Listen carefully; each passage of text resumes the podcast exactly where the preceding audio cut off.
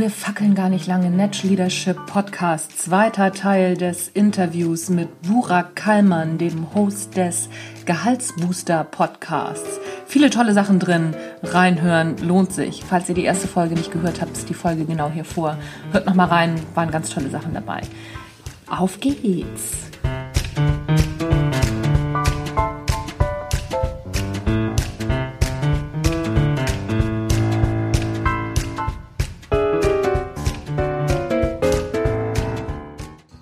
Jetzt auch das, das Gegenteil von den stillen Performern. Ich nenne die ganz gerne mal die Luftpumpen. Die machen viel Alarm und da ist aber nichts hinter, sind aber gute Verkäufer. Wie vermeide ich denn, auf die reinzufallen? Das ist ganz schwierig. Das ist ganz, ganz schwierig, ja. Ähm, auch hier, einmal brauche ich das Auge dafür. Reinfallen im Sinne von, ähm, wenn ich das Auge dafür habe, ja, mhm. vielleicht habe ich gemerkt, hey, der Kollege, der ist ununterbrochen am Sprechen, aber wenn ich jetzt die Leistungen oder die Ergebnisse mir anschaue, äh, da bleibt nicht so viel hängen. Äh, als Führungskraft würde ich dann schauen, dass ich die da einsetze, wo sie eben vielleicht mit dieser Stärke am besten mir noch irgendwas oder dem Unternehmen, dem Team etc. bringen. Das vielleicht bringe ich die tatsächlich in den Verkauf, vielleicht bringe ich sie dahin, wo sie äh, mit dem Kunden kommunizieren, den Kunden irgendwas verkaufen müssen. Das muss ja nicht immer ein Produkt sein. Mhm. Ja, das heißt, äh, bei uns zum Beispiel in den Projekten, wir müssen regelmäßig erklären, warum wir äh, nicht nach Termin sind etc. Mhm. Ich glaube, da sind so Leute gar nicht schlecht aufgehoben, weil die schaffen das tatsächlich dann immer. Ähm, ja, dir, dir das alles zu verkaufen, dass, der, dass man dann doch noch mit einem blauen Auge ja. davon kommt. Also da würde ich auch wieder sagen, wenn ich das weiß, dass der, dass der Kollege so einer ist, dann würde ich den da einsetzen, wo das was bringt oder wo das am meisten was bringt. Dann muss ich auch nicht in die, in, wie sie funktionieren soll. Mm, mm, okay. Ja, ja, okay.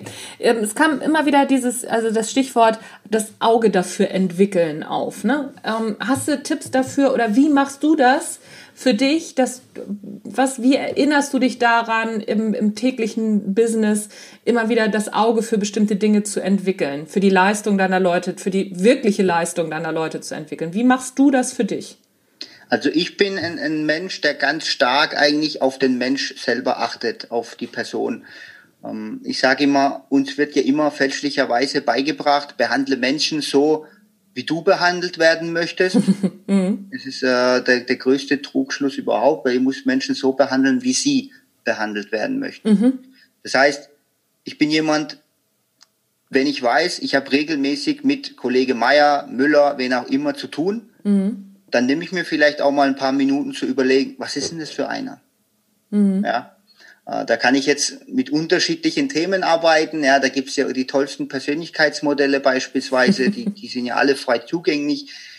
Aber mit ein bisschen gesunden Menschenverstand muss ich da gar nicht mal so tief reingehen. Du hast selber gesagt, äh, die stillen Performer. Ich glaube, wenn ich da ein paar Tage mit jemand arbeite, sehe ich das eigentlich recht gut. Ja. Kommt er jede äh, paar Stunden zu mir und, und will sich profilieren etc. Oder schafft er vor sich hin und dann gucke ich mir die Arbeit an. Das heißt, ich nehme mir wirklich bewusst Zeit für den Menschen selber, weil mhm. ich der festen Überzeugung bin, dass das einen ganz großen Teil meines Erfolges schon immer ausgemacht hat. Auch in meiner Zeit als Projektleiter, da habe ich ja eben so gute Arbeit gemacht, sonst wäre ich nicht an die Stelle heute gekommen. Und das habe ich dem zu verdanken, dass ich mich öfter oder intensiver mit dem Mensch als mit der Sache beschäftigt habe. Ah, okay. Mhm.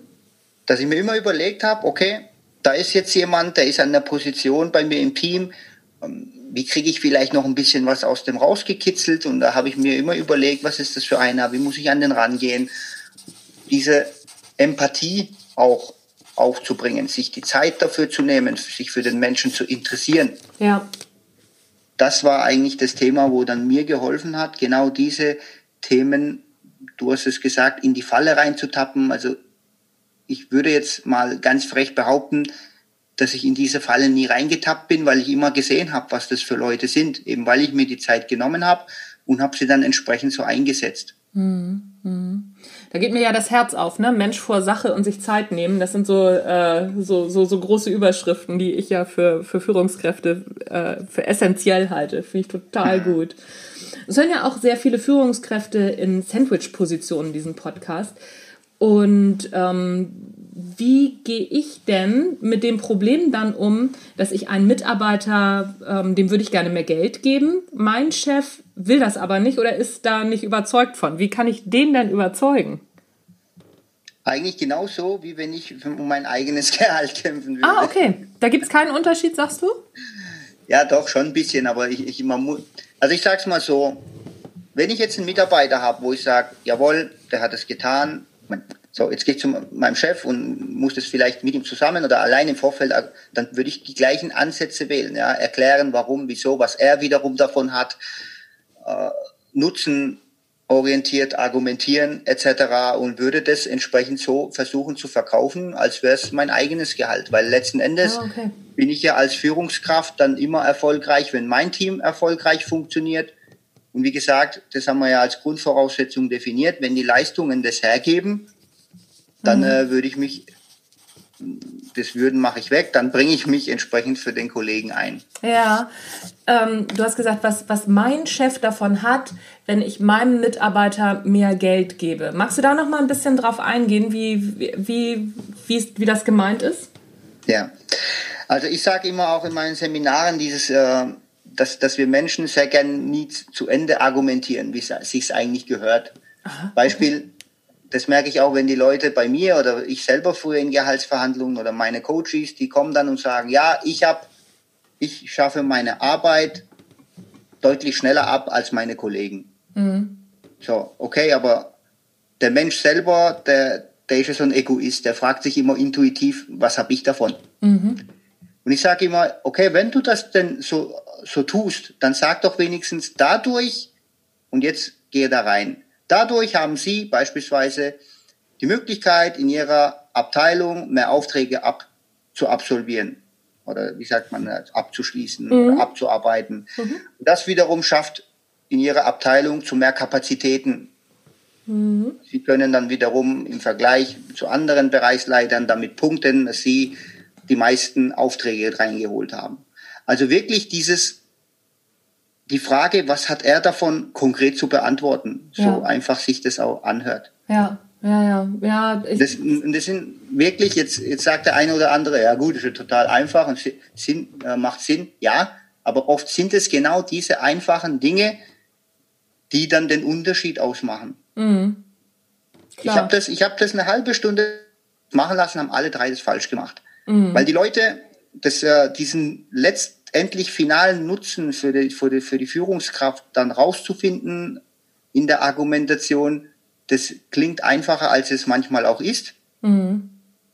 Und dann äh, fehlt es, aber das sind so die Dinge, die eigentlich den Unterschied ausmachen. Ja, ja, ja, ja, das stimmt, das stimmt. Also sich da mal kurz für Zeit zu nehmen, das zahlt sich nachher wahnsinnig aus, das stimmt, das stimmt. Gibt es denn für dich einen Unterschied äh, zwischen Männern und Frauen bei dem Thema Ver Gehaltsverhandlungen? So, ähm, wenn ich, wenn ich mehr Geld haben möchte und ist, also so, fangen wir mal mit der Position an, wenn ich einfach mehr Geld haben möchte. Gibt es da einen Unterschied zwischen Männern und Frauen? Stellst du da sowas fest? Ja, ich hätte gern Nein gesagt, aber ja. ja. Äh, ich, ich merke das ja alleine, beispielsweise jetzt bei mir im Podcast. Da mhm. gibt es ja auch die Möglichkeit, auch über die Inhalte mal so äh, demografische Daten rauszulesen. Mhm. Und da sehe ich alleine da schon, dass äh, 75 Prozent meiner Hörer Männer sind. Mhm. Das heißt, da ist überhaupt das Interesse für das Thema deutlich äh, stärker zu spüren. Mhm. Frauen möchten sich eigentlich ungern, das ist mein Eindruck, mhm. ungern mit dem Thema beschäftigen. Die gehen noch stärker davon aus, dass, äh, dass man diese Leistungen sehen sollte. Selber jetzt hinzugehen und sagen, hey, ich will mehr Gehalt, da, da tun sie sich noch schwerer als die Männer. Ja.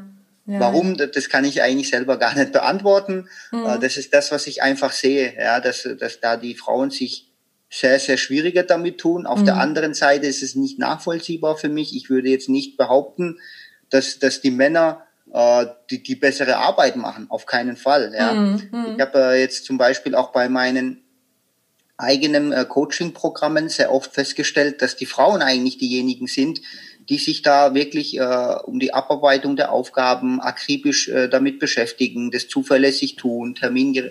Also da habe ich eigentlich eher gemerkt, die Frauen sind eigentlich in den Aufgaben, die ich verteilt habe, die besseren. Und da wundert es mich auch, mhm. dass sie da so wenig dafür tun, um eben das auch entsprechend, ich sage mal, in, in äh, monetäre Vorteile ja. zu verarbeiten.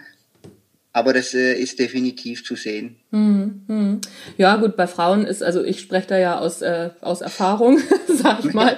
äh, bei Frauen ist einfach das Thema, dass wir äh, gesellschaftlich und ne, so erziehungstechnisch derart auf die, auf die zweite Position geprägt sind äh, oder ne, so auch ausgerichtet werden, dass das einfach so ein, so, ein, so, ein, so ein Thema ist, da rauszukommen, also so Glaubenssätze und, und Wertenormen, die, die gesellschaftlich und erziehungstechnisch so in uns reingetrichtert werden, natürlich noch ganz andere sind. Ne? Also wir werden einfach nicht, überhaupt nicht dazu erzogen zu sagen, ey, hier, guck mal, was ich gemacht habe, wie geil ist das denn? Guck mal, ich habe eine Sandburg gebaut, finde das jetzt mal toll und na, ne, so, da will ich einen Preis für haben.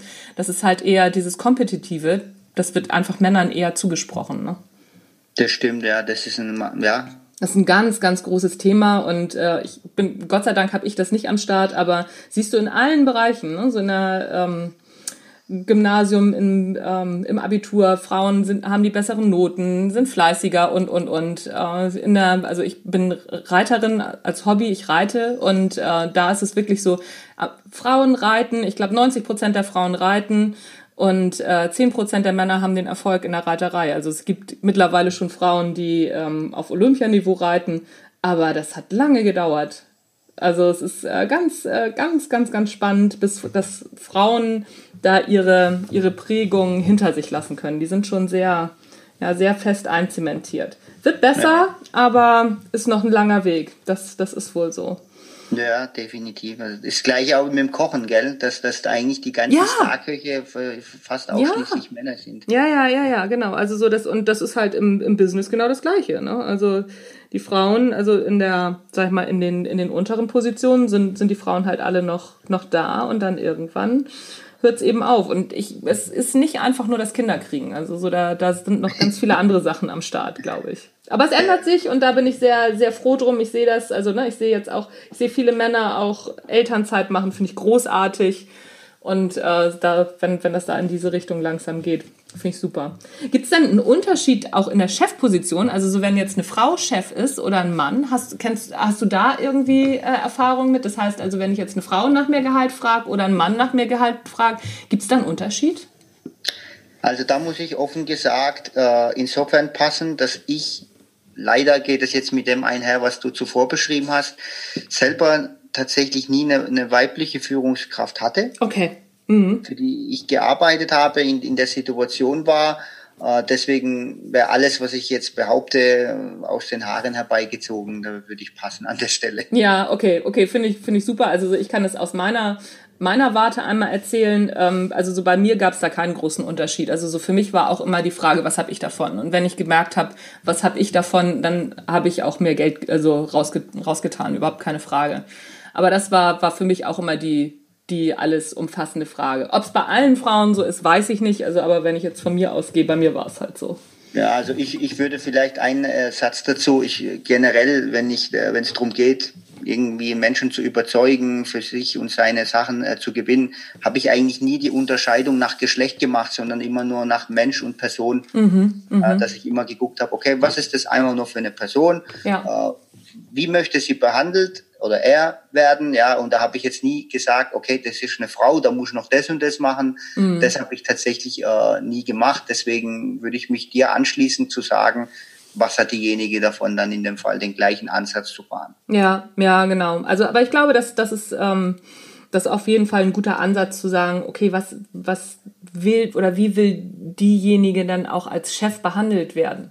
Das ist so ne, die Frage. Und wenn das dann wie bei mir ist, so was habe ich davon, dann ist es relativ schnell. Vielleicht gibt es bei anderen Frauen oder bei anderen Menschen, gibt es vielleicht bei Männern auch noch den einen oder anderen Ansatz. Aber ich glaube, das ist ganz wichtig, auch den Chef mal zu sehen weil das ist was, ich weiß nicht, wie deine Erfahrungen sind, aber meine Erfahrungen sind die, dass Führungskräfte ja kaum noch gesehen werden von ihren Mitarbeitern als Mensch, sondern nur noch als, als Chef, als Verhinderer oder als, keine Ahnung, Anweisung, Durchdrücker, was auch immer. Und ähm, man als Chef ja auch kaum noch gelobt wird zum Beispiel.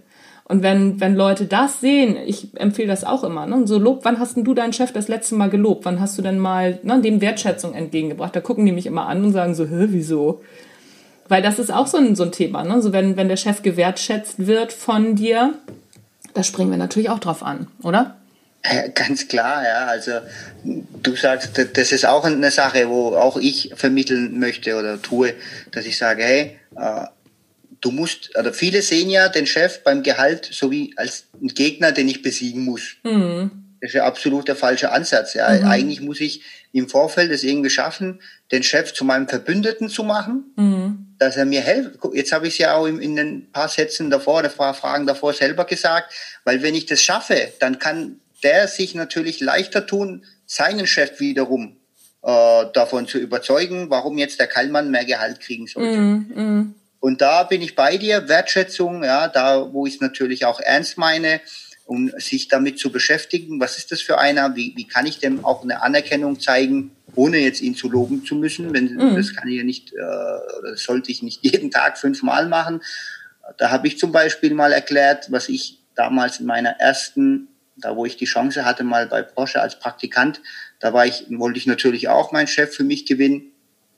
Da habe ich äh, mal gesagt, hey, können wir uns mal zusammentun, etc., Feedbackgespräch. Und da habe ich ihn dann tatsächlich gefragt, äh, Herr Chef, mein Ziel ist es, dass wenn ich hier später gehe, dass Sie sagen, der Kallmann war einer der besten Praktikanten, der hier je war. Mhm. Und um das zu tun, muss ich natürlich auch Sie bestmöglich entlasten. Das ist meine Überzeugung. Sagen Sie mir doch mal, was erwarten Sie eigentlich von einem guten Praktikanten? Was ist Ihnen wichtig Mhm. Was ist Ihnen persönlich wichtig bei der menschlichen Zusammenarbeit? Mhm. So, das heißt, wenn ich das denn nicht schaffe, persönlich, also selber mit eigenständig rauszusehen, rauszulesen, rauszuhören, dann kann ich ihn auch fragen, weil ja. allein diese Frage, das ja. ist das, was dann das Erstaunliche war für mich in dem Moment.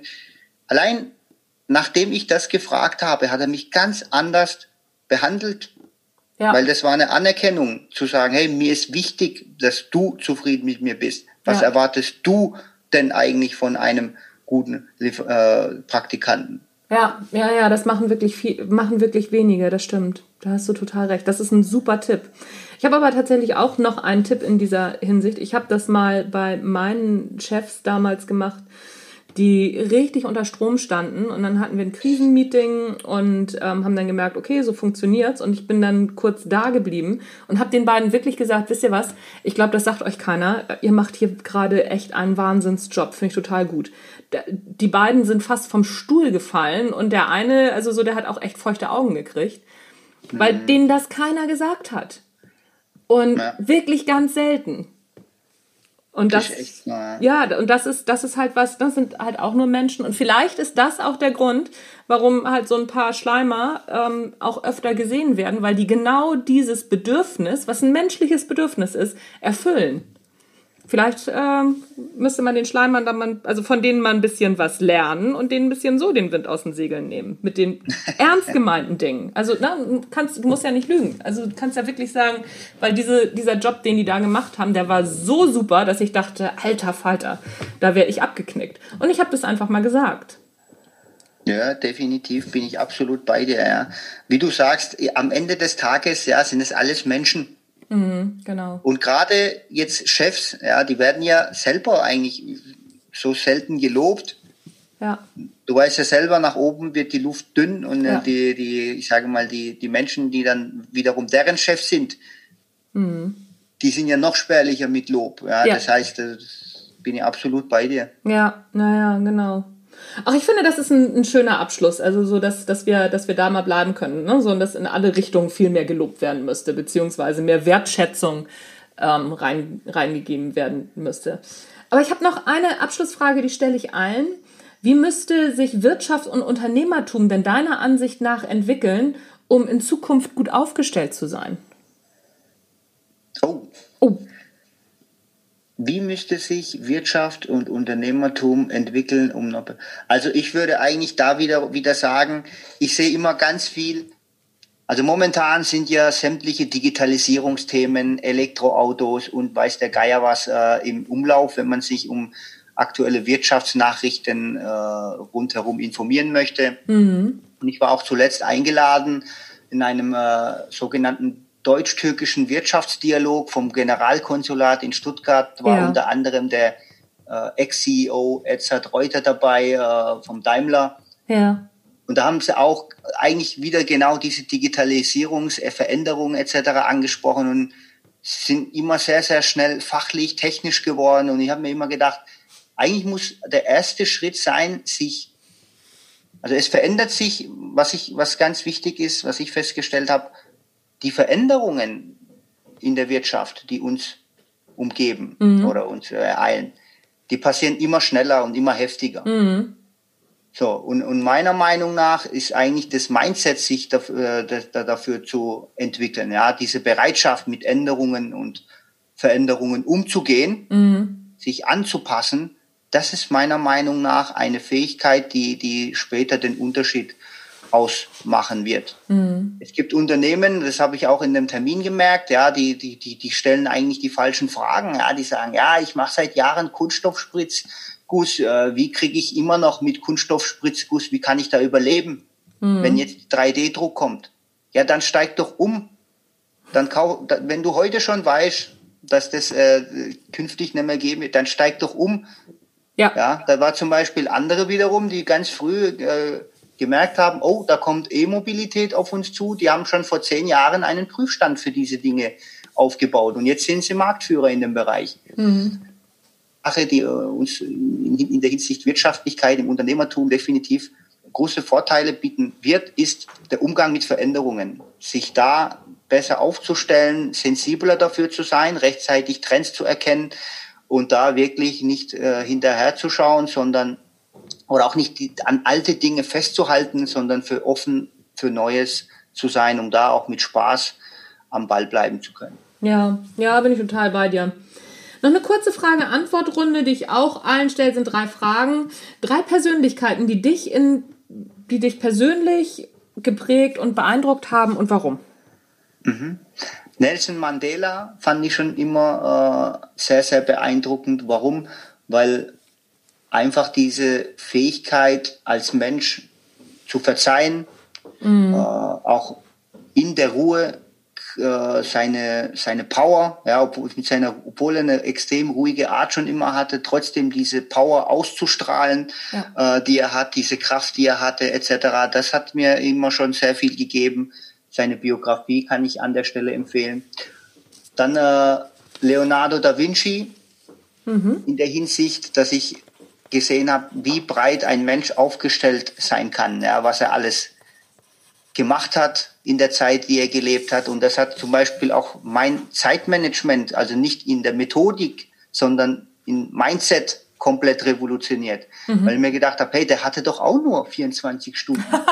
ja, cool. Stimmt. Ja. ja. Wie hat er das geschafft, in, in, in 24 Stunden, in denen er genauso hatte wie ich, äh, so vieles zu erreichen, so vieles zu tun ähm, das hat mich äh, sehr, sehr fasziniert. Ähm, dritte Person, im Prinzip sind es die ersten zwei, die mir immer einfallen. Die dritte, pff, ja, jetzt muss ich selber überlegen. Eine dritte habe ich jetzt. Äh, ja, macht ja. Also so kann ja, kann ja auch zwei bleiben, das ist ja okay. Drei Bücher. Fachbuch, Sachbuch, Fiction oder Filme, die jeder mal gelesen bzw. gesehen haben sollte. Ja, gerne. Also da bleibe ich bei den Büchern. Äh, der Alchemist finde ich sehr, sehr cool von Paulo mhm. Coelho. Mhm. Habe ich schon mehr, mehrfach gelesen. Äh, dann habe ich 52 Denkfehler von Rolf Dobelli, mhm. haben wir ja vorhin drüber gesprochen. Ja. Äh, was ich dann noch cool finde, ist das Thema von, ähm, ist ein englisches Buch, Chimp Paradox heißt es. Mhm. Da geht es auch um, um das menschliche Gehirn im Prinzip, aber das ist sehr bildlich dargestellt alles, warum wir die Dinge so tun, wie wir sie tun, warum wir eigentlich mit dem, oder wie wir mit dem Thema Komfortzone, Bequemlichkeit besser umgehen können, das hat mir auch nochmal sehr, sehr stark geholfen. Ist vielleicht an der Stelle so ein bisschen ein Geheimtipp, ist nicht ganz so bekannt. Oh cool, ja, ich kenne das auch nicht, habe ich mir auch gleich aufgeschrieben. Kommt gleich auch auf meine Liste, sehr gut. Ich verlinke das Ganze natürlich dann auch in den Show Notes. Letzte Frage, eine Frage, die dir noch nie jemand gestellt hat, die du aber schon immer mal beantworten wolltest. ähm, die soll ich mir jetzt selber stellen? Naja, also so, du wirst ja auch immer ganz viele Sachen gefragt. Und yeah. was, was fragt dich, wo, wo, wo denkst du, Alter, das wollte ich schon immer mal sagen, fragt mich aber keiner. Ähm, dann machen wir es mal, machen mal so.